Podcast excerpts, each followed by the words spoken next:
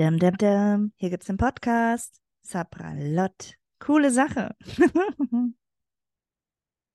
ja, herzlich willkommen zu diesem wunderbaren Podcast. Heute das erste Mal. Und ja, wir starten ohne GästInnen, sondern heute bin ich für euch da. Ich erzähle euch was zum wunderbaren Thema, was mich gerade beschäftigt, die Selbstständigkeit mit Behinderung. Und zwar möchte ich euch heute ja möglichst unterhaltsam durch den Abend, durch diese nächste Stunde führen. Und zwar werden wir heute darüber reden, erstmal, kann ein Mensch mit Behinderung überhaupt selbstständig sein? Und wäre es nicht sicherer, in eine Anstellung zu gehen oder wäre das nicht die bessere Lösung? Für wen wäre das denn die bessere Lösung? Genau. Und ich werde euch auch im Rahmen dieser Folge genaue Infos zum Gründungszuschuss von der Bundesagentur für Arbeit geben. Da werde ich euch ausführlich von berichten. Das ist vielleicht für viele Menschen interessant. Und ähm, ja, das kriegt ihr fein säuberlich und detailliert von mir hier heute aufbereitet. Ich werde euch auch was zu meinem beruflichen Werdegang erzählen, so ein paar Hintergrundinfos, dass ihr wisst, mit wem ihr es zu tun habt. Dieser Podcast wird in Zukunft regelmäßig ausgestrahlt, sowohl mit Gästinnen als auch nur mit mir selber, so wie es gerade zum Thema passt. Ich werde aus meinem eigenen Leben erzählen und ich werde auch ja, Leute einladen und über interessante allgemeine Themen sprechen. Dieser Podcast ist insgesamt ähm, so inklusiv wie möglich ausgelegt. Es wird in Zukunft Untertitel geben.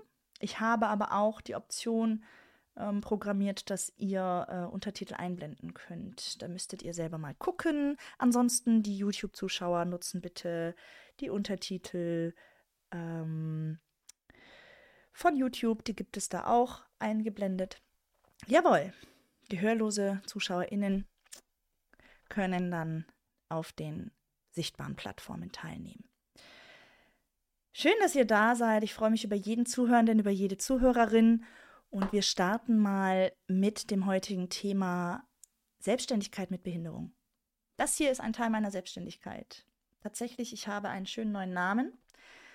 Karma Obscura wird der neue Name meines Unternehmens sein. Ich erhalte Zuschüsse von der Agentur für Arbeit und habe den Gründungszuschuss beantragt. Ich habe ja mir etwas aufgebaut, was ich jetzt dann zu meiner Vollzeittätigkeit machen kann. Und das hier, was ihr gerade seht, ist ein Teil meiner Selbstständigkeit. Ich freue mich total, diesen Weg gehen zu können und fühle mich auch, ja, es ist ein Privileg, in die Selbstständigkeit gehen zu können, aber gleichzeitig habe ich da auch wirklich hart für gekämpft und ich erzähle euch heute, wie es dazu kam und vielleicht ist für den einen oder anderen eine wichtige Info dabei. Zuallererst möchte ich mich ein bisschen vorstellen. Mein Name ist Yaso, ähm, Jasmin ist mein bürgerlicher Name und ich habe eine Behinderung. Ich habe eine dissoziative Identitätsstörung, die habe ich schon mein Leben lang. Die Diagnose kam aber erst vor einer nicht so langen Weile. Ich möchte euch gar nicht viel zu meiner Behinderung explizit erzählen auf dieser Plattform, sondern ich dachte mir, ich gebe euch ein paar Rahmeninfos, damit ihr einfach wisst, was ist Fakt, was ist das für eine Behinderung und wieso be bekommt diese Frau Unterstützung von der Agentur für Arbeit. genau, also ich habe einen Behinderungsgrad von 30. Ähm, für allgemeine Info für euch, das hier ist ein Wissenskanal, der Grad der Behinderung wird nicht in Prozent angegeben, was viele Menschen glauben, sondern der Grad der Behinderung ähm, wird, ist ein Grad, eine fiktive Zahl, also ein Mensch mit einem Grad der Behinderung von 100 heißt nicht, dass diese Person 100 Prozent schwerbehindert ist. Das wird im umgangssprachlichen äh, Gebrauch so verwendet. Ähm, das heißt nicht, dass diese Person 100 Prozent kaputt ist, sondern ähm, das bedeutet lediglich, also es ist ein Grad, irgendwelche Zahlen mussten festgelegt werden, um eine Abstufung der notwendigen Unterstützungen abzuwägen. Das war der ursprüngliche Grund. Und deswegen gibt es diese Grade von 20 bis 100. Ich habe einen von 30, das heißt, ich gelte offiziell gar nicht als schwerbehindert. Das gilt man erst ab einem Grad von 50. Aber ich bin von der Agentur für Arbeit schon vor vielen, vielen Jahren, vor inzwischen fast zehn Jahren, ich bin 33 Jahre alt übrigens, ähm, wurde ich gleichgestellt mit einem Behinderungsgrad von 50, also mit schwerbehindert, weil ich vor allem im Bereich der Leistungsfähigkeit von Arbeit, von Lohnarbeit eingeschränkt bin. Ich habe eine dissoziative Identitätsstörung. Ähm, das ist auch der Grund für meine Behinderung. Allgemein erzähle ich euch was dazu. Die dissoziative Identitätsstörung, das ist ähm, nach DSM-5 oder ICD-11. ähm, ja, ist eine Erkrankung, eine Behinderung, die, ähm, wie ist es hier beschrieben, laut Wikipedia, dass verschiedene Persönlichkeitszustände abwechselnd die Kontrolle über das Denken, Fühlen und Handeln eines Menschen übernehmen, heißt es hier. Ähm, wie gesagt, ich möchte euch hier einfach allgemeine Infos geben. Ich möchte nicht viel über meine eigene Diagnose sprechen. Das sprengt den Rahmen. Es war auf jeden Fall früher bekannt als multiple Persönlichkeitsstörung und ähm, tatsächlich ist es eine sehr seltene Behinderung. Es haben nur 1,1 bis 1,5 Prozent ähm, der Menschen diese Erkrankung. Oder es ist gar nicht so eine seltene eigentlich. Ne? Also wenn man sich das jetzt vorstellt, 1,1 Prozent, 1,5 Prozent, das ist eigentlich schon, ist schon was. Entstehen tut das Ganze ähm, durch ja, traumatische Erlebnisse im frühen Kindheitsalter. Hier steht ähm, Traumafolgestörung vom ersten, siebten, ersten bis dritten Lebensjahr. Gibt auch Leute, die sagen vom ersten bis siebten Lebensjahr. Genau. Und da werden auch äh, Abweichungen in Gehirnarealen können festgestellt werden und so weiter. Also diese Art der Behinderung hat Auswirkungen aufs Gehirn. Das Gehirn formt sich anders. Es gibt anatomische und funktionelle Veränderungen im Gehirn. Und genau, das ist die Art der Behinderung, die ich habe. Natürlich können Menschen mit allen möglichen Arten ähm, sich selbstständig machen und können auch diese, äh, diesen Grad der Behinderung beantragen. Menschen mit allen möglichen Formen von Behinderungen, sowohl sichtbar, unsichtbar, körperlich, seelisch, ähm, geistig. Wobei ich da die Unterscheidung ist schwierig, weil die meisten geistigen Behinderungen haben den Ursprung in einer körperlichen Behinderung. Und ich lese gerade im Chat, es kommt so oft vor wie Schizophrenie und es gibt mehr Systeme als, als natürliche Rothaarige. Das ist eine, eine schöne Anekdote, ja. Ähm, also es ist gar keine so seltene Art der Behinderung. Allgemein, Behinderung ist bei uns ein weit verbreitetes Thema. Zehn Prozent der Menschheit sind behindert. Also jeder Mensch müsste bei sich in seinem Büro jemand sitzen haben. Sobald ihr zehn Leute im Büro seid, müsste da ein Mensch mit einer Schwerbehinderung sitzen. Passiert bei den wenigsten. genau, aber das ist nochmal ein anderes Thema. Ich würde äh, auch nochmal eine Podcast-Folge machen zum Thema Ableismus, zu den Themen Behindertenwerkstätte. Folgt mir also gerne, wenn euch das interessiert. Allgemein ähm, gibt es eben Förderungen für Menschen mit Behinderungen. Es gibt den ersten und zweiten Arbeitsmarkt. Das ist ein Phänomen in Deutschland tatsächlich. Es gibt in keinem anderen Land auf der Welt Behindertenwerkstätten. Nur mal so als Randnotiz für euch. Das ist auch wichtig für diesen Kontext, für die Selbstständigkeit mit Behinderung. Für Menschen mit Behinderung in Deutschland gibt es tatsächlich wenig Möglichkeiten, erwerbstätig zu sein. Zuerst einmal der hohe Druck, überhaupt erwerbstätig sein zu müssen als Mensch mit Behinderung. Und dann natürlich der Faktor, dass wir durch die Behindertenwerkstätten, die es gibt und Förderstätten für Menschen mit Behinderung, die so in Deutschland einzig, auf der Welt einzigartig sind. Nur Deutschland hat das. Es gibt kein anderes Land, in dem Menschen mit Bussen in Arbeitsstätten, in Fabriken gefahren werden und dafür 1,35 Euro pro Stunde Dinge fertigen und sich nicht aussuchen können, in welchen Bereichen sie arbeiten wollen. Viele, die meisten Menschen in Behindertenwerkstätten, in Werkstätten für Menschen mit Behinderung, arbeiten in der Montage. Und wenn man die Leute fragt, die wenigsten wollen in der Montage arbeiten. Und genau, das, genau, also die, die Löhne in Behindertenwerkstätten sind einfach weit unter Mindestlohn. Das ist eine ganz große Grauzone und es ist in meinen Augen eine Sauerei, dass es das in Deutschland oder überhaupt auf der Welt gibt. Aber dazu würde ich wahrscheinlich noch mal eine extra, ähm, eine extra Folge machen, weil das ist auch für mich ein Herzensthema. Also Werkstätten von Menschen mit Behinderung ist ein großes Ding. Nicht nur, weil ich selber gefährdet war, in einer Arbeit zu arbeiten, sondern auch, weil ich in einer gearbeitet habe als äh, Heilerziehungspflegerin. Ich bin tatsächlich, dazu komme ich jetzt gleich, ähm, gelernte Heilerziehungspflegerin. Das heißt, ich habe Arbeit mit Menschen mit Behinderung ähm, erlernt und habe durch meine Arbeit in diesem Bereich ein System unterstützt, das ich heute aktivistisch kritisieren möchte. Ich habe in meiner Ausbildung nichts über Ableismus gelernt. Zur Information für euch, Heilerziehungspflege, das ist ähm, eine Fachausbildung, in der man eben ja, die Arbeit mit Menschen mit Behinderung erlernt, sowohl in der Pflege als auch in der Förderung, als auch in Arbeitsstätten. Das sind dann die Fachkräfte, die eben in genau diesen Einrichtungen für Menschen mit Behinderung arbeiten. Und ich habe da eine Fachkraftausbildung gemacht, äh, nachdem ich mein Studium abgebrochen habe. Ich habe soziale Arbeit studiert nach meinem Abitur und das alles lief mit meiner Behinderung so semi-gut. Ich habe mich immer äh, sehr durchgekämpft. Ich habe viele gesundheitliche Probleme gehabt. Ich hatte immer chronische Schmerzen ähm, und habe wirklich, wirklich gekämpft, diese Ausbildungen zu schaffen und habe auch gekämpft, dann im Arbeitsleben mitzuhalten. Also ich habe es eigentlich nie geschafft, eine 40-Stunden-Woche zu schaffen aufgrund meiner Behinderung weil ich einfach in vielen Bereichen sehr viel größere Aufgaben zu stemmen habe als andere Leute in ihrer Alltagsgestaltung und eben auch chronische Schmerzen habe und öfter krank bin, ein schlechteres Immunsystem und so weiter.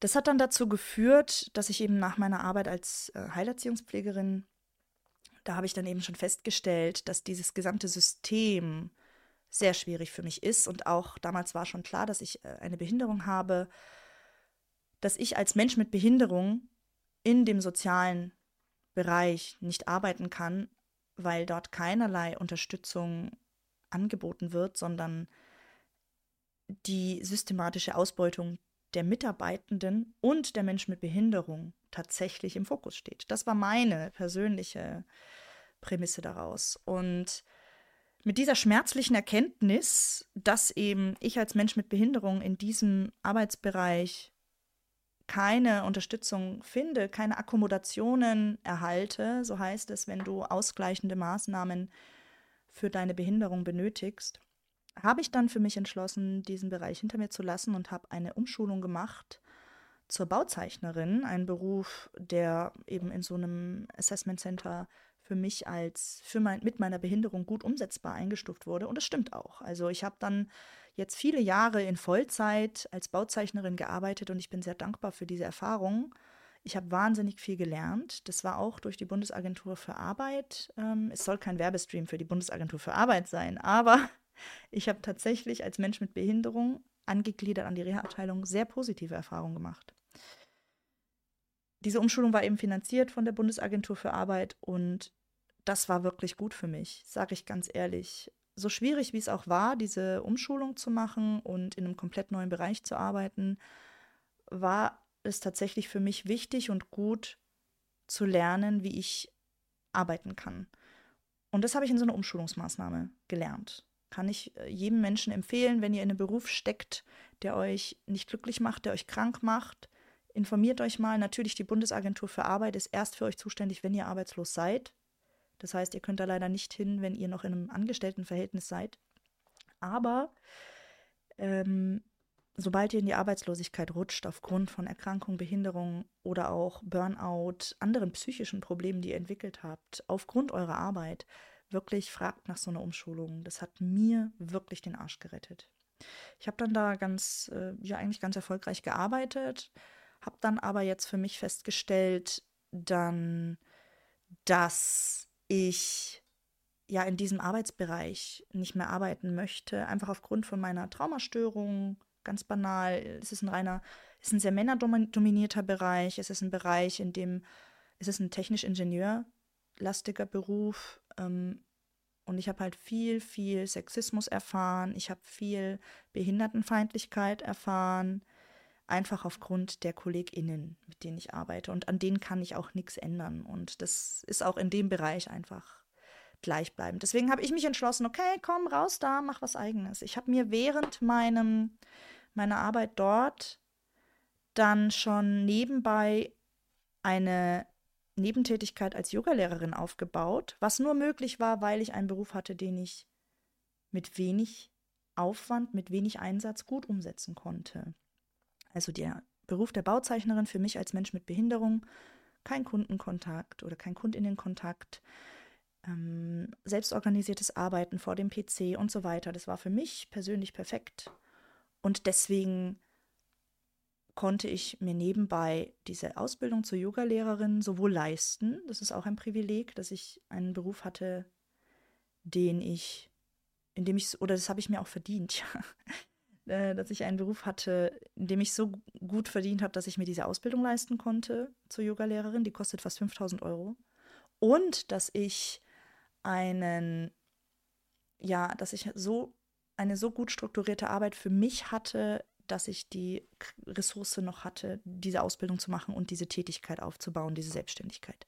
Das habe ich dann nebenbei gemacht und jetzt, als ich dann eben in die, in die Arbeitslosigkeit gegangen bin, aus meiner alten Arbeit heraus, habe ich gesagt, so, jetzt aber, jetzt machen wir die Selbstständigkeit. Und da bin ich jetzt eben mh, mm, ja, an dem Punkt, dass ich den Gründungszuschuss der Bundesagentur für Arbeit erhalte. Und dazu möchte ich euch ein bisschen was erzählen, weil ich finde es wirklich spannend und wichtig, da mal drüber zu reden, weil ich persönlich wusste das nicht. Und ich meine, ich bin absolut prädestiniert, das zu wissen. Ich meine, ich bin Fachkraft für die Arbeit mit Menschen mit Behinderung. Ich habe Heilerziehungspflege gelernt. Ich habe mich jetzt aktivistisch sehr viel auseinandergesetzt mit den Rechten für Menschen mit Behinderung. Ich bin äh, online viel tätig, ich bin privat viel tätig, ich habe viele Freundinnen mit Behinderung und trotzdem wusste ich nicht, dass es diese Möglichkeit gibt, dass Menschen mit Behinderung gesondert gefördert werden von der Bundesagentur. Alles, was ich euch jetzt erzähle, ist aber auch gültig für Menschen ohne Behinderung. Denn die grundlegenden Regularien sind gleich.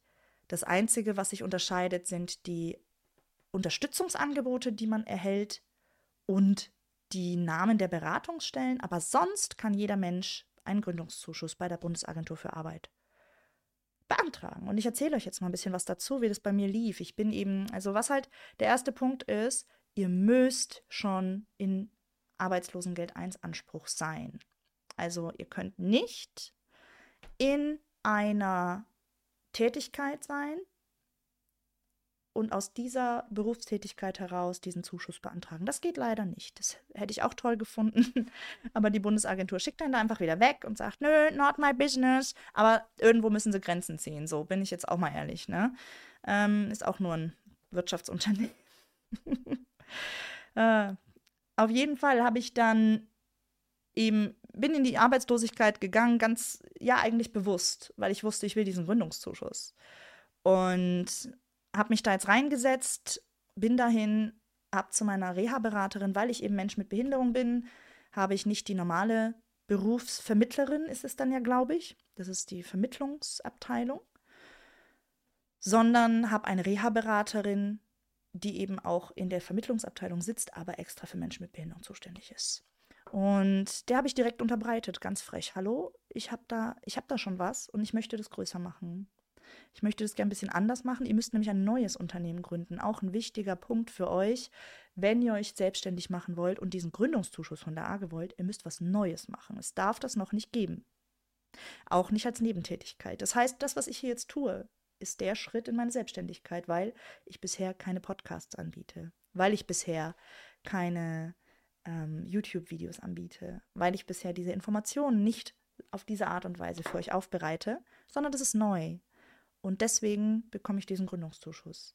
Und auch mein Angebot, ich bin eben Yogalehrerin, wird sich verändern. Ich mache jetzt dann nämlich extra Angebote für Menschen mit psychischer Behinderung, psychischer Erkrankung, für Menschen im Burnout, für Menschen, die vom Burnout gefährdet sind, Menschen mit Angststörungen. Und all das musste ich dort begründen, dass ich etwas Neues machen werde. Und egal wer du bist, wenn du dich jetzt entscheidest, ich finde immer das Beispiel mit der Würstchenbude so schön. Ich bin zwar Veganerin, aber es ist irgendwie so, ihr kennt alle diese Würstchenbuden, die vor irgendwelchen Baumärkten stehen. Kennt ihr die? Ich sehe die ganz oft, wahrscheinlich, weil ich so viel in Baumärkten war in meinem Leben schon. Und da denke ich mir dann immer, hey, vielleicht war das auch ein Mensch, der sich irgendwann gedacht hat, boah, ich habe keinen Bock mehr, als, keine Ahnung, Maurer zu arbeiten sondern ich, warum stelle ich mir nicht einfach so einen Bauwagen mit einem Grill vor diesen Obi und mache hier eine Würstchenbude auf? Und die haben es auch irgendwie geschafft. Ne? Ich meine, jede Würstchenbude, die vor so einem Obi steht, ganz ehrlich, die Leute, die, die hocken da 10, 12 Stunden am Tag drin. Das heißt, die machen nichts anderes. Und dann denke ich mir, der Mensch hatte den Mut, sich zu entscheiden, sein Schicksal in gegrillte Würstchen zu legen. So what?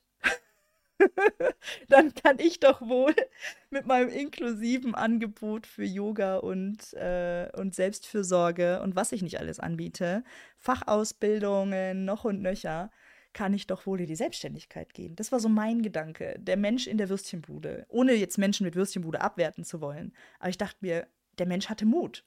Der hat es gemacht. Der hat sich gedacht, ich kaufe jetzt eine Würstchenbude. Also kann ich das doch auch. Just do it. So what?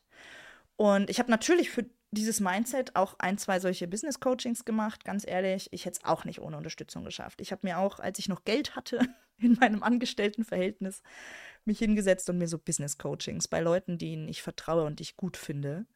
Nicht bei irgendwelchen Quacksalbern, die euch dann irgendwelche. Ihr müsst die Power Pose einnehmen morgens, wenn ihr aufsteht oder so. Das ist alles Bullshit, Leute.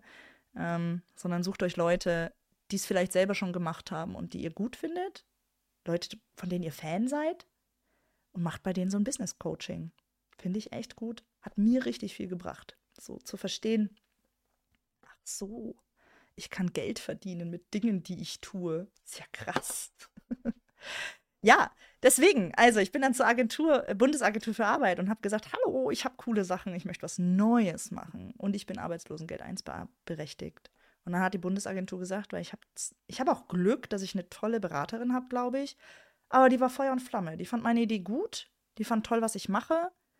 Und vor allem ist der Punkt, die hat direkt eingesehen. Ich habe der so von meinem Werdegang erzählt und das ist jetzt wieder eine allgemeine Info für euch. Es hat sich inzwischen bewiesen, dass Menschen mit Behinderungen in einer selbstständigen Tätigkeit, nicht in einer Behindertenwerkstatt, weil das ist der einzige Ausweg, den wir haben. Entweder Angestelltenverhältnis erster Arbeitsmarkt und da leiden oder für immer in 20-Stunden-Jobs festhängen oder für immer in Erwerbsminderungsrente, weil das ist der andere Weg. Ach, sie können nur 20 Stunden die Woche arbeiten, weil sie zu behindert sind. Dann kriegen sie jetzt Erwerbsminderungsrente und das heißt, sie werden auf Sozialhilfeniveau, also auf dieses äh, Überlebensminimum, ich weiß den genauen Begriff nicht, es tut mir leid, das, was man halt bekommt, Bürgergeldniveau, ne? Auf das werden sie angehoben. Das heißt, du bist verdammt zu einem Leben in Armut, wenn du nicht Vollzeit arbeiten kannst. Und das einfach nur, weil unser System halt für viele Menschen mit Behinderung einfach aufgrund von deren Erkrankung, von deren Behinderung nicht geeignet ist. Und das ist eigentlich nicht der Weg. Und es ist auch, wie gesagt, in Deutschland einzigartig. Ähm und deswegen hat tatsächlich jetzt Insider-Infos für euch meine Beraterin bei der Agentur für Arbeit hat mir verraten, dass das jetzt tatsächlich im Fokus liegt, dass Menschen ähm, mit Behinderung vermehrt diese Zuschüsse bekommen, weil es Studien dazu gibt, dass Menschen mit Behinderung in der Selbstständigkeit ja bessere Arbeitsleistung bringen können. Ich meine, das ist alles ein leistungsorientierter Gedanke. Und das müssen wir uns bewusst machen und mich freut es sehr, dass es diese Stimmen jetzt gibt, dass jetzt Forschungen betrieben werden zu dem Thema, dass es jetzt auch bei der Agentur für Arbeit angekommen ist, dass Menschen mit Behinderung in einer Selbstständigkeit sich besser äh, organisieren können, besser mit ihren Ressourcen haushalten können, besser ihre Arbeits-, ihr Arbeitsumfeld an sich anpassen können und so besser an der Leistungsgesellschaft teilnehmen können. Das finde ich ganz wertvoll. Und das möchte ich auch hier wirklich ähm, mal herausstellen. Das ist eine schöne Entwicklung. Das ist eine richtig schöne Entwicklung. Hier wurde gerade noch geschrieben, dass ähm, die Erwerbsminderungsrente sogar oft weniger ist als die Grundsicherung. Ne? Also nur für euch zur Info, das sind die Voraussetzungen. Deswegen ist es natürlich sehr erstrebenswert als Mensch mit Behinderung, wenn man merkt, ich meine, ich habe 33 Jahre gebraucht, um das akzeptieren zu können, dass ich nicht an diesen 40 Stunden teilnehmen kann, dass mich das auf Dauer krank macht. Also das wollte ich noch zu meinem alten Arbeitsverhältnis sagen. Ich habe gemerkt, es hat mich krank gemacht, dieses Umfeld. Obwohl es ein Job war, den ich ideal machen konnte, es ging nicht. Und ich habe dann, mh, mm, ja, bin jetzt gerade in der Phase, dass meine Existenzgründung geprüft wird. Eure Voraussetzungen, ich hau noch mal ein paar Fakten raus für euch zur, zum Gründungszuschuss der Agentur. Das ist nämlich echt interessant. Also ihr müsst schon Arbeitslosengeld beziehen, ihr müsst in der Arbeitslosigkeit sein. Das heißt, ihr müsst ALG 1 berechtigt sein und es aktuell beziehen.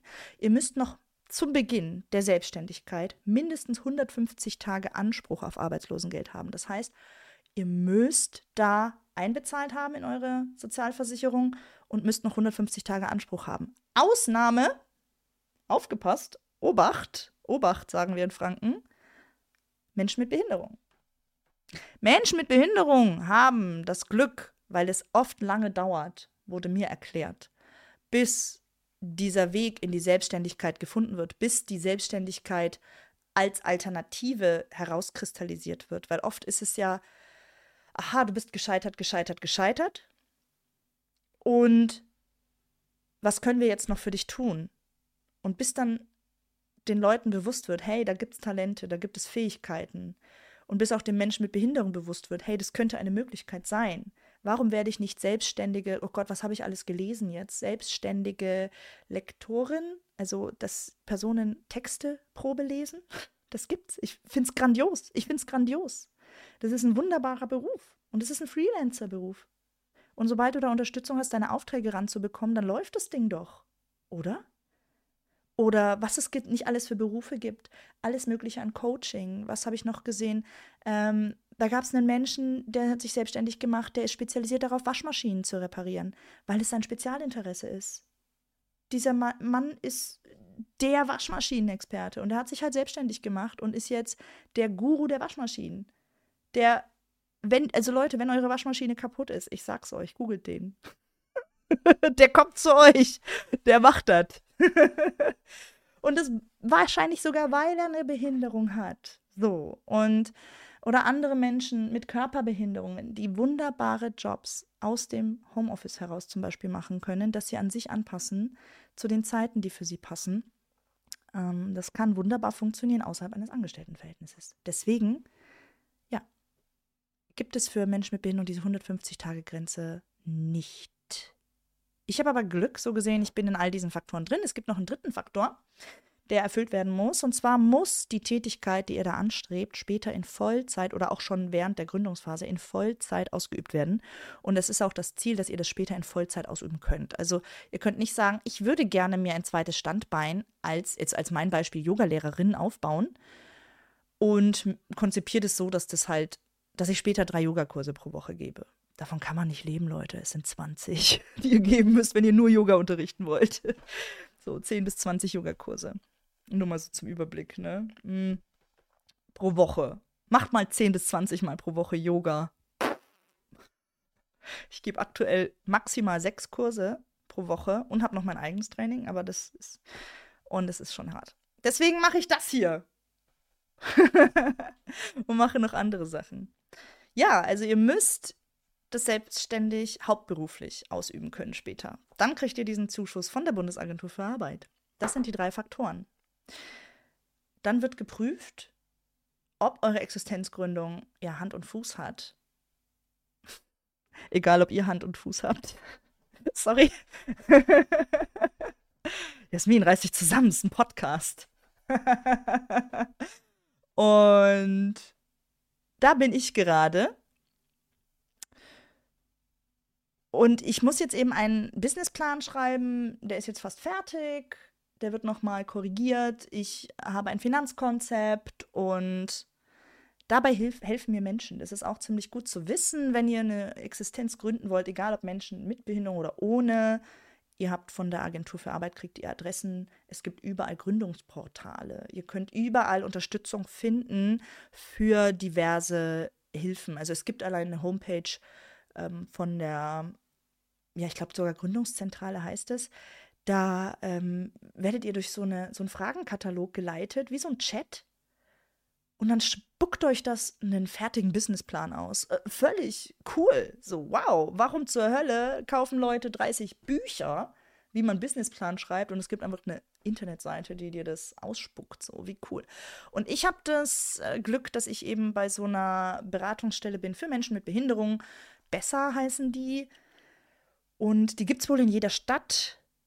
Also nicht diese, aber es gibt verschiedene Anlaufstellen. Also ihr müsst, wenn ihr euch da informieren wollt, die sind kostenlos, diese Beratungsstellen für GründerInnen.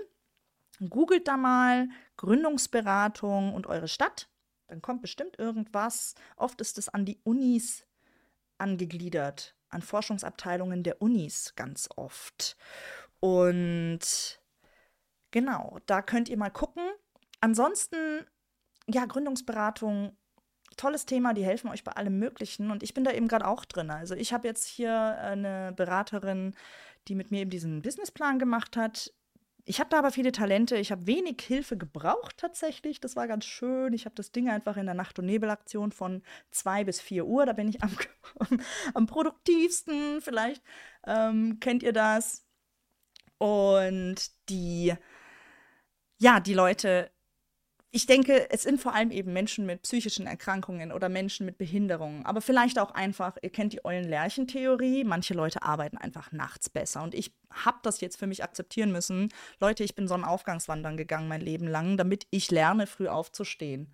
Aber wisst ihr, was das für eine Qual war? Ich bin keine Lerche, verdammte Scheiße. Ich bin's nicht. Sondern ich bin eine Eule. Ich bin sowas von eine Eule.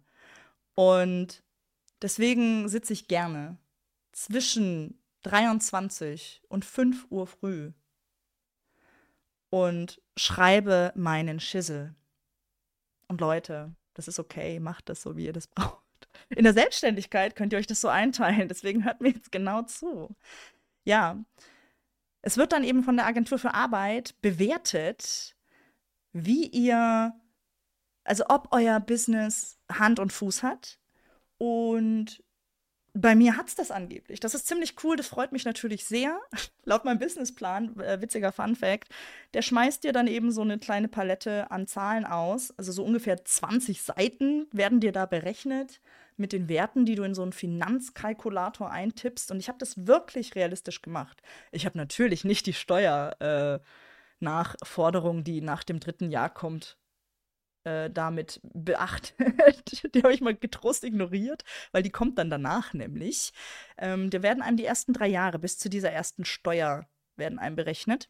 Weil für euch zur Info, für Menschen, die sich selbstständig machen, ihr habt, die ersten drei Jahre sind gülden.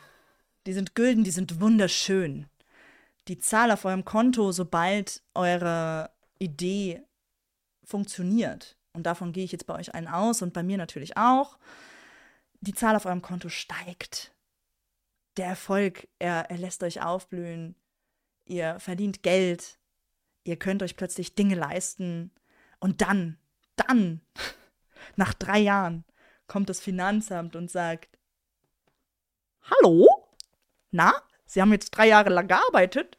Wir haben jetzt genug Zahlen von Ihrem Business, um da mal eine Steuererklärung einzufordern. Zahlen Sie doch mal. Und dann zahlt ihr verdammt nochmal. also so alles, was ihr euch jeweils erträumt habt, so den Bali-Urlaub, das neue Auto, den fünften Hund, keine Ahnung. Das gebt ihr dann alles so mit ganz viel Tränen dem Finanzamt. Dinge leisten. Ja, das ist es, was man doch eigentlich will. Nein, ein angstfreies Leben ist das, was ich persönlich will. Und genau, das Geld fließt dann so nach drei Jahren, zack, zum Finanzamt. Und das sind so, je nachdem, was ihr so tut, zwischen 35 und 50 Prozent, die dann nochmal zu der normalen Umsatzsteuer, die ihr schon bezahlt, ne? Die dann nochmal an Einkommenssteuer Zack, weg. Zu euren 1000 Euro. Ich werde 1000 Euro Krankenversicherung übrigens zahlen, ne? Das ist jetzt klar. Nochmal, erzähle ich gleich, ne? Und das wird alles in diesem Businessplan berechnet. Das ist da alles mit drin. Wenn ihr so einen Businessplan schreibt, die AGE oder auch wem auch immer, welchen ähm, Personen, Ämtern, Kreditinstituten ihr diesen Businessplan vorführt, wie gesagt, da wird euch geholfen, die bewerten dann, wie eure ersten drei Jahre wahrscheinlich laufen. Ja. Und es kann entweder sehr wehtun oder bei mir war das so, ach was, so viel Geld werde ich besitzen? Auf dem Papier, in der Theorie? Cool, ich bin all in. ich hätte nie gedacht, dass ich jemals so viel Geld besitzen werde. Ähm, deswegen bin ich hochmotiviert und ziehe das jetzt mal durch in der Hoffnung, dass diese hypothetische Rechnung vielleicht äh, funktioniert.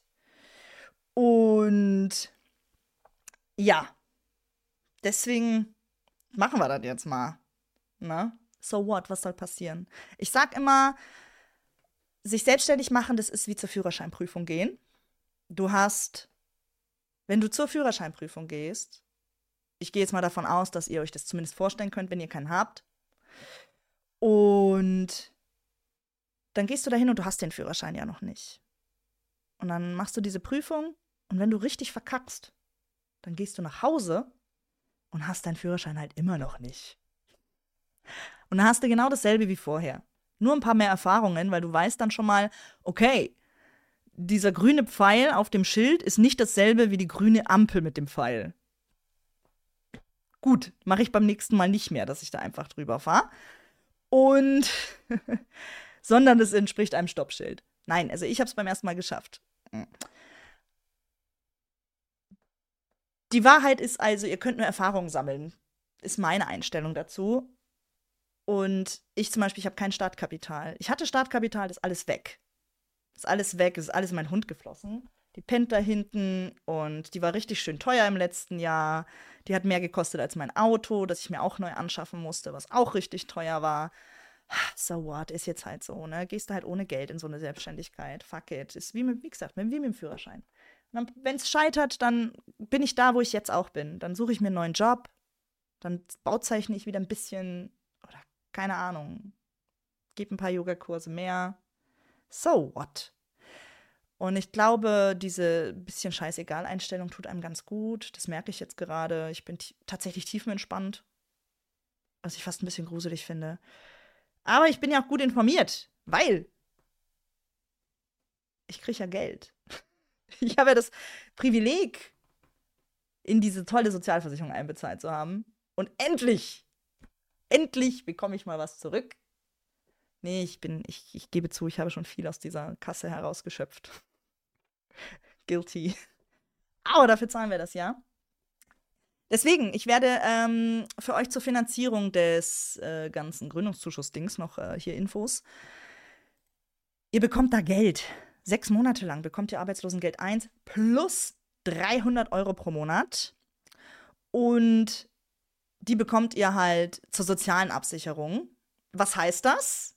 Ihr müsst ja eure Krankenkasse selber zahlen dann. Das wird bei mir ein bisschen witzig. Erzähle ich gleich. Ihr bekommt also sechs Monate lang euer Arbeitslosengeld 1. Das wird berechnet an eurem letzten Einkommen der letzten drei Jahre oder so. Informiert euch selber. Don't äh, nagel mich fest. Don't nail me. Ah! Jasmin, du nimmst einen Podcast auf. Sei ernsthaft. Ähm. Und ja, die soziale Absicherung, was ist das? Was bedeutet das? Das bedeutet, davon zahlt ihr dann in Zukunft eure Krankenversicherung. Witziger Punkt. Ich bin Mensch mit Behinderung. Hier sind wir jetzt an einem Punkt, der ein bisschen unfair ist. Düm, düm, düm. Ihr könnt jetzt gerne eure Spotify-Playlist anmachen und das traurigste, düsterste Lied abspielen, das ihr findet. Und zwar, ich werde 1000 Euro Krankenversicherung pro Monat bezahlen. Ab nächstem Monat. Ja. Ähm, es wird bitter. Ich weine jetzt schon. Ich war heute beim Zahnarzt und habe eine Füllung gekriegt. Und habe mir dann gedacht, oh Jasmin, das war jetzt das erste Mal seit sechs Monaten, dass du beim Arzt warst und hast so eine Billo-Füllung gekriegt. Ich war da nach 30 Minuten wieder draußen halt.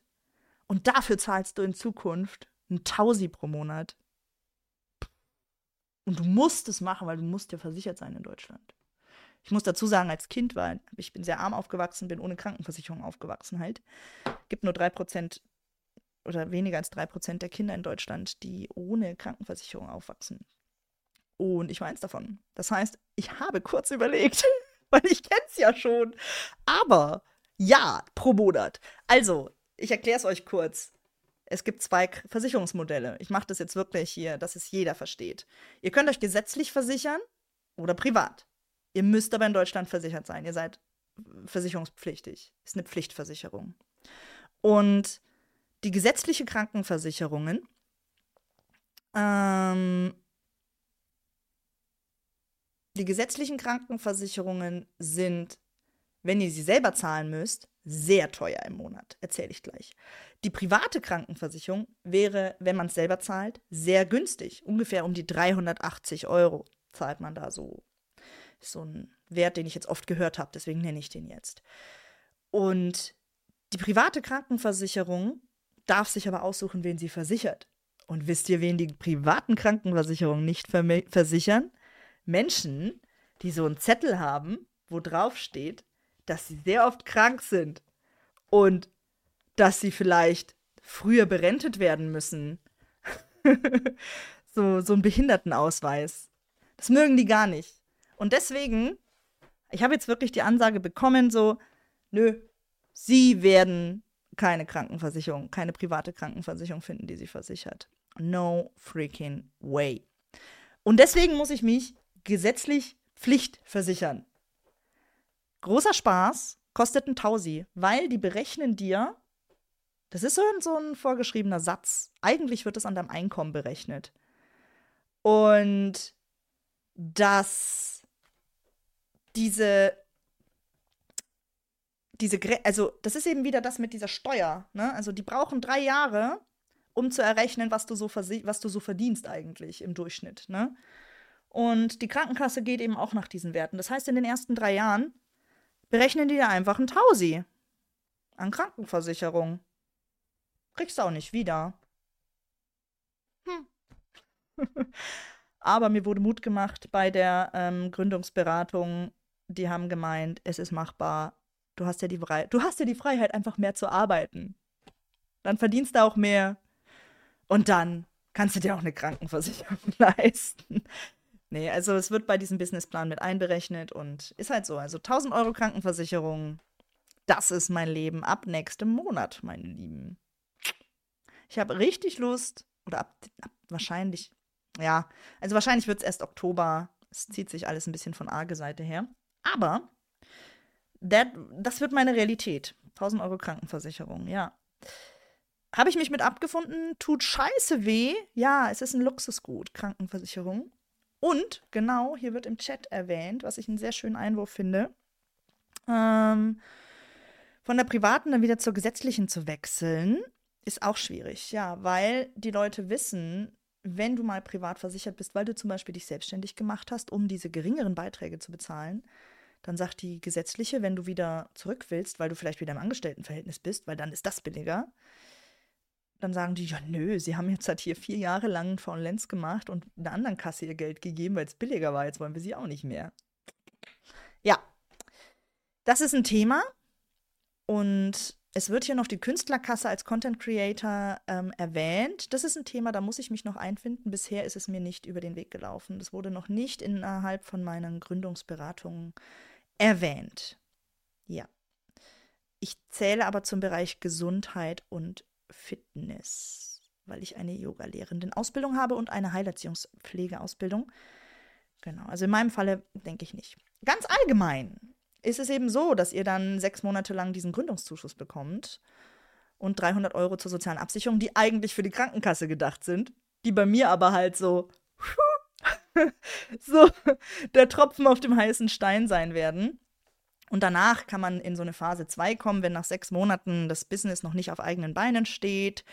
Dann kannst du noch diesen Zuschuss von 300 Euro für ähm, neun Monate noch bekommen. Genau. Und Den Gründungszuschuss ist nicht einkommenssteuerpflichtig. Das ist auch noch ganz nett zu wissen. So. Also den darfst du dann wirklich behalten. Das ist dann nicht so, das ist dann wirklich wieder ein ALG 1 auf deinem Konto, sondern du musst dann nicht davon auch nur, das ist kein Bruttoeinkommen, sondern das ist dann dein Nettoeinkommen. Juhu! Ne, bei mir sind es 1100 Euro. Uhu. Also es wird eine harte Zeit. Allgemein, wenn ihr Interesse an solchen Gründungs- Gründungsberatungsstellen ähm, habt, wie gesagt, googelt mal eure Stadt, Gründungsberatungsstelle, hallo Hund im Hintergrund. Und da gibt es eben, es gibt auch online das Enable Me, das ist auch für Menschen mit Behinderung. Guckt euch da mal um, ist ganz spannend und allgemein, es gibt wirklich viele, viele Infos für GründerInnen online. Lohnt sich für jeden, der sich da was überlegt, der vielleicht einfach einen Businessplan schreiben will. Das sind kostenlose Tools, die da online stehen, die jeder Mensch nutzen kann. Guckt euch mal um, wenn ihr einfach mal einen Businessplan schreiben wollt oder so eine Business-Idee. Das ist so ein, so ein kleineres Sheet. Kann man da auch erstellen lassen. Ist ganz spannend. Ja, das zum Thema allgemein, wie mache ich mich selbstständig? Ich will euch noch kurz erzählen, was bei mir gerade so los ist. So ein paar Insider-Infos für die Leute, die jetzt da sind. Vielen Dank an äh, alle Leute, die zuhören, sowohl live als auch in der Aufzeichnung. Warum mache ich das denn alles? Was mache ich denn alles? Was ist denn bei mir gerade so los? Ich bin jetzt eben in dieser Phase, dass meine, meine Geschäftsidee geprüft wird. Es sieht sehr gut aus. Aktuell bin ich eben jetzt dabei, meine Online-Plattformen auszubauen. Das ist nämlich dann eben Teil meines Businesses, dass die gesamte Kundenakquise läuft einerseits über äh, Vermittlungs- und Beratungsstellen für Menschen mit Behinderung. Da werde ich mich hinwenden und werde mich auf Listen schreiben, so, hallo, ich biete kostenpflichtige Anbiet äh, Angebote für wenig Geld, aber für Menschen mit psychischer Erkrankung, die können zu mir kommen und kriegen da tolle Tipps und Tricks und Kurse, Bewegungskurse, Achtsamkeitskurse und so weiter, online und in Präsenz in Nürnberg. Das werde ich tun, aber ich werde eben auch viel Akquise über die sozialen Medien machen und ich werde euch sowohl kostenpflichtige als auch kostenlose Inhalte anbieten, wie das hier. Ist das nicht toll? Ihr könnt euch kostenlos bei mir über Themen informieren. Finde ich ganz wertvoll. Und wenn euch dann eben gefällt, was ich so mache und ihr merkt, boah, geil, ich hätte voll Bock mal auf so einen Achtsamkeitskurs oder ich wollte schon immer mal Yoga ausprobieren und ich fühle mich als tätowierter Mensch mit äh, Angststörung in so einem Yoga-Studio nicht wohl, dann ja, dann kommt zu mir. dann bin ich die richtige Adresse. Und ja, hier wird gerade im Chat geschrieben, man müsste dann ungefähr 6k Umsatz erzielen. Genau das ist so die Grenze. Also man sagt 5.000 bis 6.000 Euro brutto als selbstständige Person wäre für die Deckung deiner Umkosten notwendig, ja. In Deutschland mit allen Steuern und so weiter. Genau. Also 5.000 bis 6.000 brutto wäre schön. Manche, manche schaffen es mit 4. Manche schaffen es mit 4. Respekt. Respekt an dieser Stelle. Ich werde versuchen, also laut meiner äh, Businessplanung werde ich ähm, im ersten Jahr um die sechs brutto einnehmen. Und wenn ich es äh, schaffe, dann ist nach Open ja oben ja Ende. Also online kann alles passieren und auch in meinem Studio kann alles passieren. Ne? Ich muss gucken, was besser läuft, wohin verläuft sich's. Und ich freue mich darauf, in Zukunft hoffentlich weniger Angst zu haben.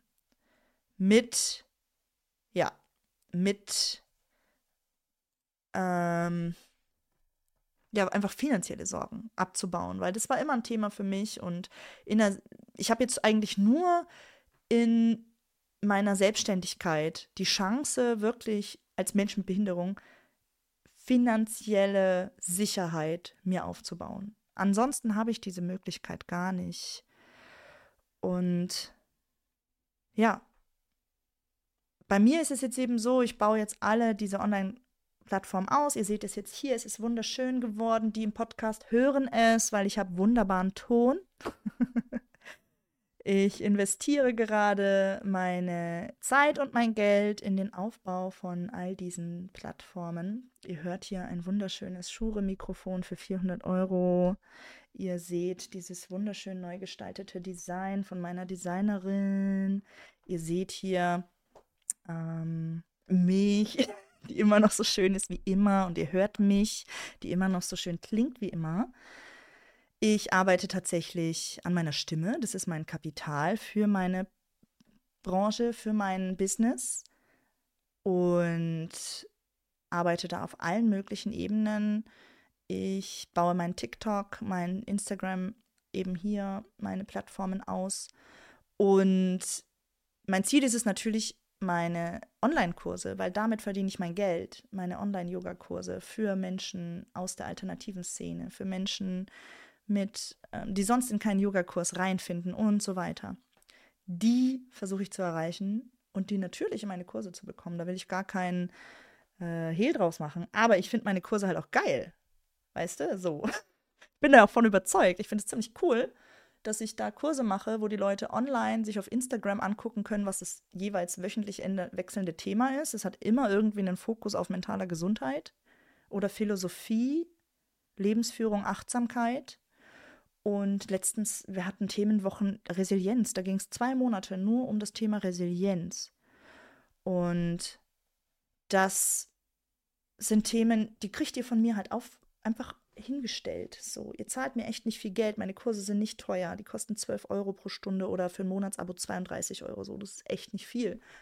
Aber ihr kriegt von mir halt wirklich wichtige Themen so jede Woche entweder als Aufzeichnung oder live in dem Kurs. Ihr könnt euch das aussuchen, kredenzt.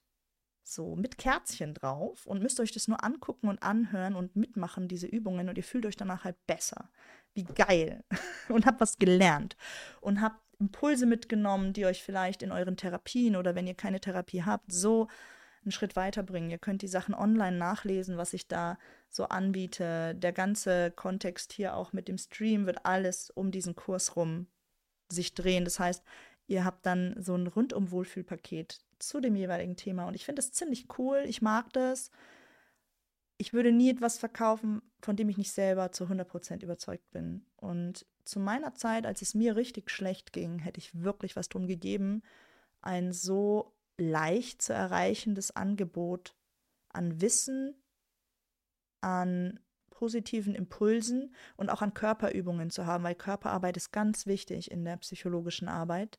Ihr kennt es alle, jeder Mensch mit Behinderung oder Entschuldigung, mit psychische Erkrankung, mit Burnout, mit Stress, mit Angststörungen hat irgendwann Schmerzen. Ihr kriegt alle irgendwann Rückenschmerzen oder Nackenschmerzen oder Ischias, weil das alles Folgeerkrankungen sind von, unser, von eurer psychischen Erkrankung. Und da kann ich halt eben helfen. Außerdem hat Körpertherapie einen ganz fest fundierten Platz in der Psychotherapie. Also jeder Mensch, der mal in einer wirklich guten Klinik für Psychotherapie war, für Therapie bei Burnout, äh, Depression, Trauma, hat das Konzept der Körpertherapie mal erlebt. Und genau das ist Yoga, genau das biete ich auch an. Und ja, da kann man an Themen arbeiten, an die eine Gesprächstherapie oft gar nicht rankommt lernen, mit sich gut umzugehen, Selbstfürsorge zu praktizieren, sich selber mal zuzuhören, die eigenen Gedanken ernst zu nehmen und auch mal auf sich selbst zu hören. Hörst du dir selber überhaupt zu? So, oder arbeitest du immer über dich hinaus? Manche Leute kennen ihre innere Stimme gar nicht. Die kennen den inneren Kritiker, der immer so, du machst das nicht gut genug. Aber die kennen gar nicht die Stimme, die sagt, hey, das hast du gut gemacht und jetzt ist auch mal Pause. So, und die lernt man im Yogakurs kennen zum Beispiel. Also das ist so die Arbeit, die ich mache. Und was auch noch jetzt für die, die jetzt dabei sind und die mir auf meinen sozialen Medien vielleicht folgen und nicht in meinem Freundeskreis sind, die wissen das noch nicht. Aber ich verrate euch jetzt ein Geheimnis. Es sind große Sachen am Machen. ich bin viel am Reden, ich bin viel am Tun und vielleicht, vielleicht, vielleicht in meinen Augen sehr wahrscheinlich. Nein, ich bin abhängig von anderen Leuten, wird es ein Yoga-Studio von mir geben tatsächlich. Also ich bin gerade jetzt seit ein paar Wochen mit Leuten in Kontakt und werde ein Yoga-Studio mieten. Sapralot, ein Riesending. Ich bin ja die bindungsscheueste Person. So. Ich tue mir ganz schwer, mich zu binden. Das ist für mich ein Riesenthema. Und für mich ist es echt ein Ding, dass ich jetzt bereit bin, mich an so einen Mietvertrag mit einem Yoga-Studio zu binden. Stellt euch das mal vor. da könnt ihr nicht, wisst ihr, so in Beziehungen ist es so, man sucht sich ja dann oft jemanden, das habe ich in der Vergangenheit immer gemacht, vielleicht findet ihr euch da. Man sucht sich dann ja oft in Beziehungen jemanden, der irgendwie so einen krassen Makel hat, weil dann hast du so einen Notausgang, ne? Kennt ihr? So, ach, der ist drogensüchtig, das wird schon. Oder, ach, der wohnt noch bei seiner Mutter. Ach.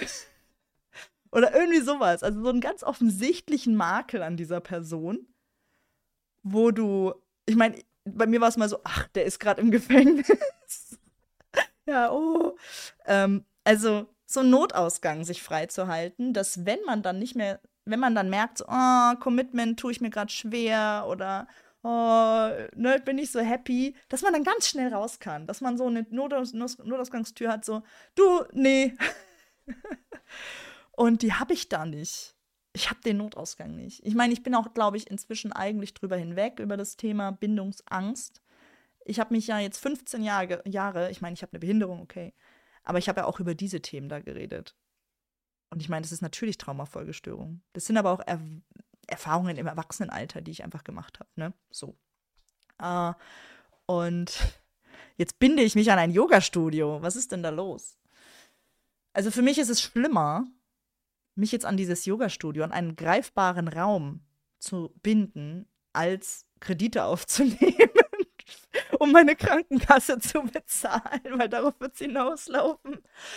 Ach, ja, so ist das mit der Selbstständigkeit. Und sollten Menschen mit Behinderung sich selbstständig machen? Ich kriege tatsächlich diese Frage halt mit diesem bitteren Unterton gestellt. Ich habe so ein paar Videos auf TikTok gemacht, ähm, habe so ein paar Beiträge schon auf diversen Plattformen veröffentlicht zu dem Thema. Deswegen wusste ich auch, dass das die Leute, dass da großes Interesse daran da ist und dass auch viel Missinformation da ist. Die Menschen, die mich dann fragen, denkst du wirklich, Menschen mit Behinderung sollten sich selbstständig machen? Fragen das oft mit so einem sauren Unterton, weil dann gibt es diese Vorwürfe, ja, du willst dich aus dem, aus dem System rausnehmen, um dann, wenn du krank wirst, dann, dann willst du wieder, dass wir dich versorgen. So, dann willst du wieder, ne? Das ist wie so bei so Auswanderern oder so ein bisschen. Also Menschen werden schnell bitter, wenn Menschen ein System verlassen.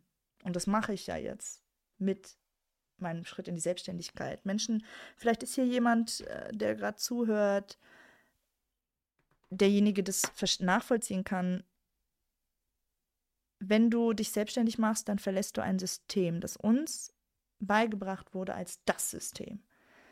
Vielleicht habt ihr das alle mal gehört, oh, du brauchst einen sicheren Job, ne, die Sicherheit, Sicherheit, Sicherheit. Ich habe gelernt, dass ein, ein fester Arbeitsplatz gar keine Sicherheit ist. Ich bin bis jetzt aus jedem Arbeitsplatz irgendwie, auch mit Behinderung, irgendwie gegangen worden, wenn ich zu ungemütlich wurde, weil ich mich mal um Akkommodationen, also um Anpassungen von meinem Arbeitsplatz bemüht habe oder weil ich mich für andere Mitarbeitende eingesetzt habe. Also Sicherheit in Form von einem festen Arbeitsplatz ist ein, ein, ein, ein Konstrukt, eine Illusion. Das gibt es gar nicht. Und deswegen, bis man das einsieht, ist es schmerzhaft, aber ich habe das für mich eingesehen. So, die einzige Sicherheit, die ich jetzt eben habe, ist mein, meine Yogastunden, die ich gebe. Die gebe ich, egal was passiert. Da kann mich keiner kündigen so. Und wenn ich, wenn alle meine SchülerInnen wegfallen, weil sie alle irgendwo anders hingehen wollen, um Yoga zu machen, dann werde ich neue SchülerInnen finden und ich bin dann verantwortlich, dass ich die finde. Und diese Freiheit in einer Selbstständigkeit zu sagen, hey, ich verdiene hiermit nicht mehr genug Geld, dann probiere ich halt was anderes. Das hast du ja in einem Angestelltenverhältnis gar nicht. Und das ist das, was Menschen dazu bringt, das System zu verlassen. Weil das System, ich meine, wir lachen immer über die jungen Leute, die jetzt alle InfluencerInnen werden oder was ist, was gibt es jetzt alles, dieses Real-Life-RPG oder wie das heißt, ähm, wo Leute sich nur noch vor eine Kamera stellen und irgendwelche Begriffe nuscheln. Es ist ja jedem selber überlassen, mit was er oder sie deren Geld verdient. So, und wir haben jetzt eine Gesellschaft geschaffen, in der sich ehrliche Lohnarbeit halt nicht mehr lohnt, weil ich glaube, fast niemand von den Leuten, die jetzt gerade zuhört, zu diesem Thema von mir als Person, mit meiner Rhetorik.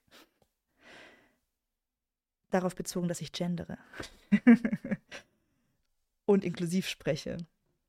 Keiner von den Zuschauenden hier ähm, wird, wird der Meinung sein, dass, also wir wollen, ein, wir haben das System so gestaltet, dass es sich nicht mehr lohnt. Ihr werdet alle nicht reich werden.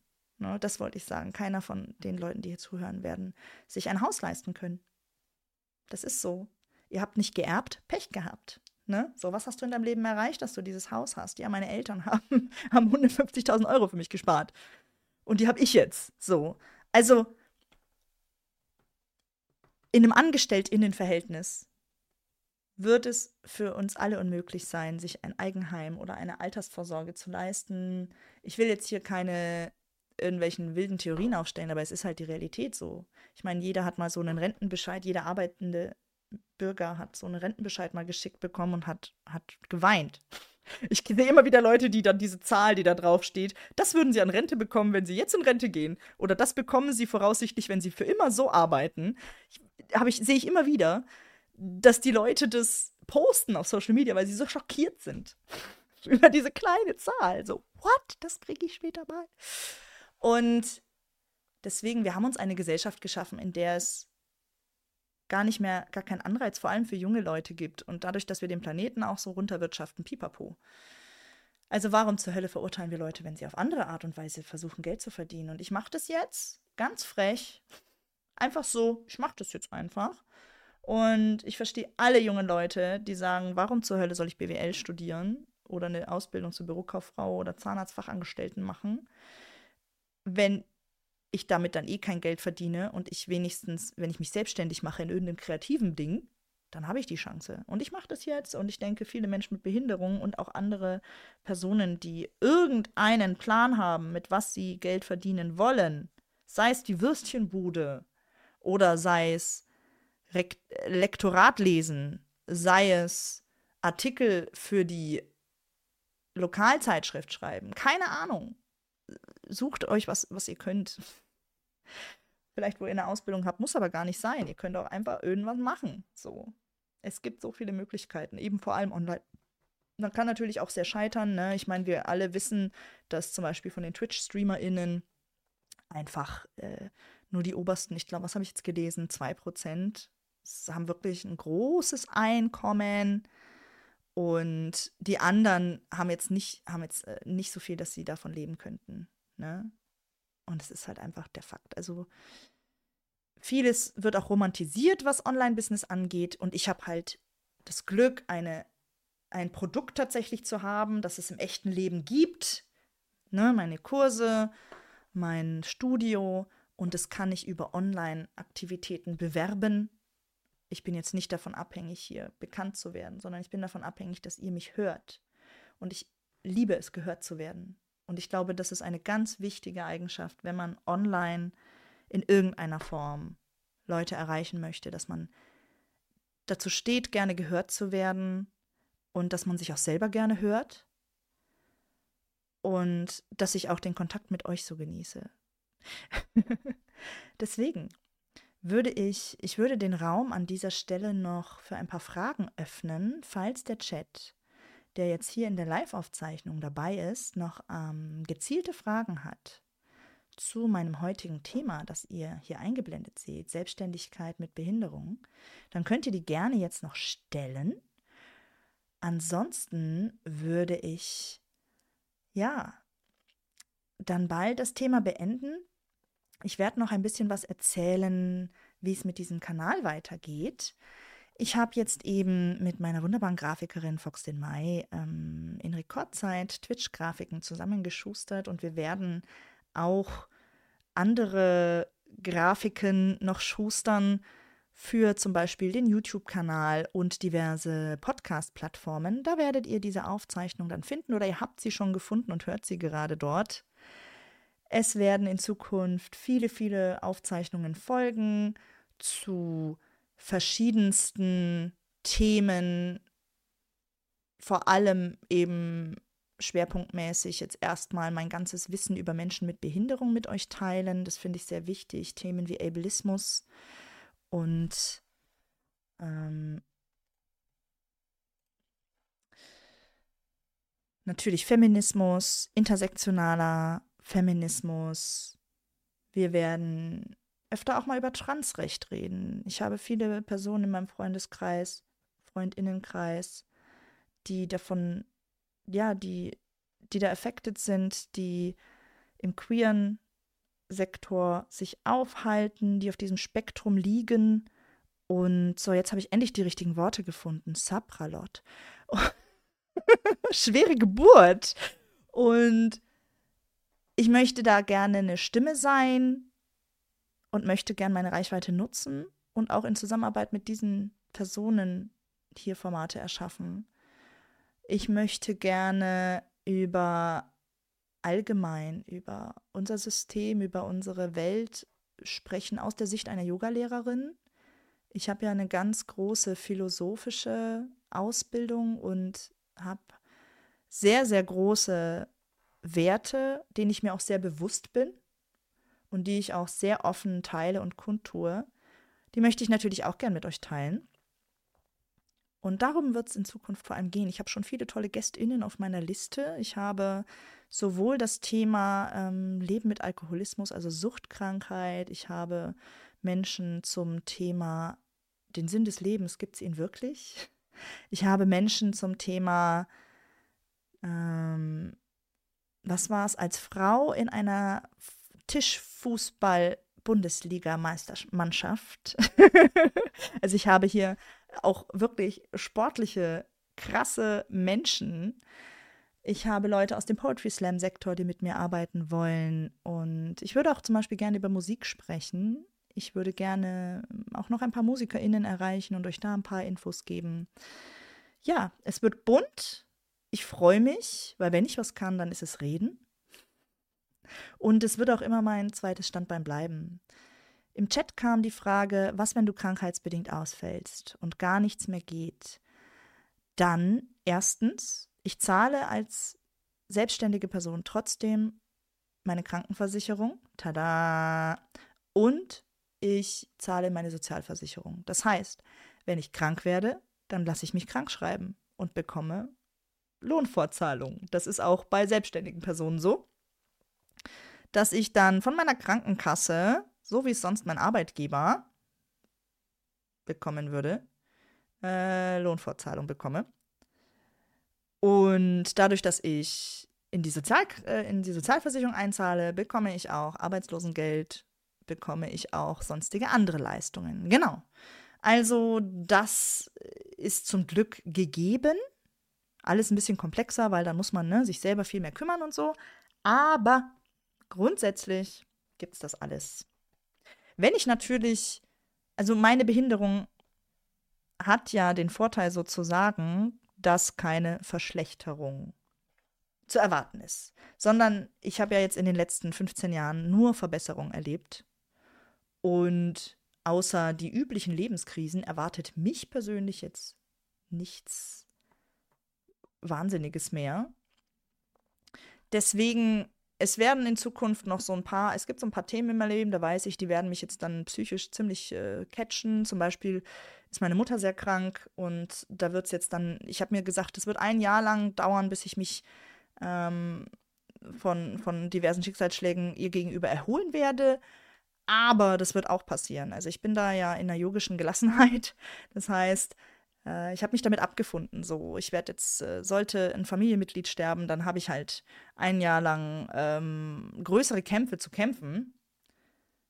Aber in der Spoon Theory sagt man, mehrere Löffel zu geben, als ich bekomme, dann. Damit muss ich aber leben. Das ist der Lauf der Dinge und wenn ich dann deswegen mal krank werde, weil ich eine emotionale Krise habe oder so, wird auch in der Selbstständigkeit äh, für mich gesorgt sein und ich werde für mich sorgen. Und ja, also diese Themen sind natürlich wichtig. Danke für die Frage an den Chat in der Live-Aufzeichnung. Ansonsten bedanke ich mich bei allen Leuten, die dabei waren.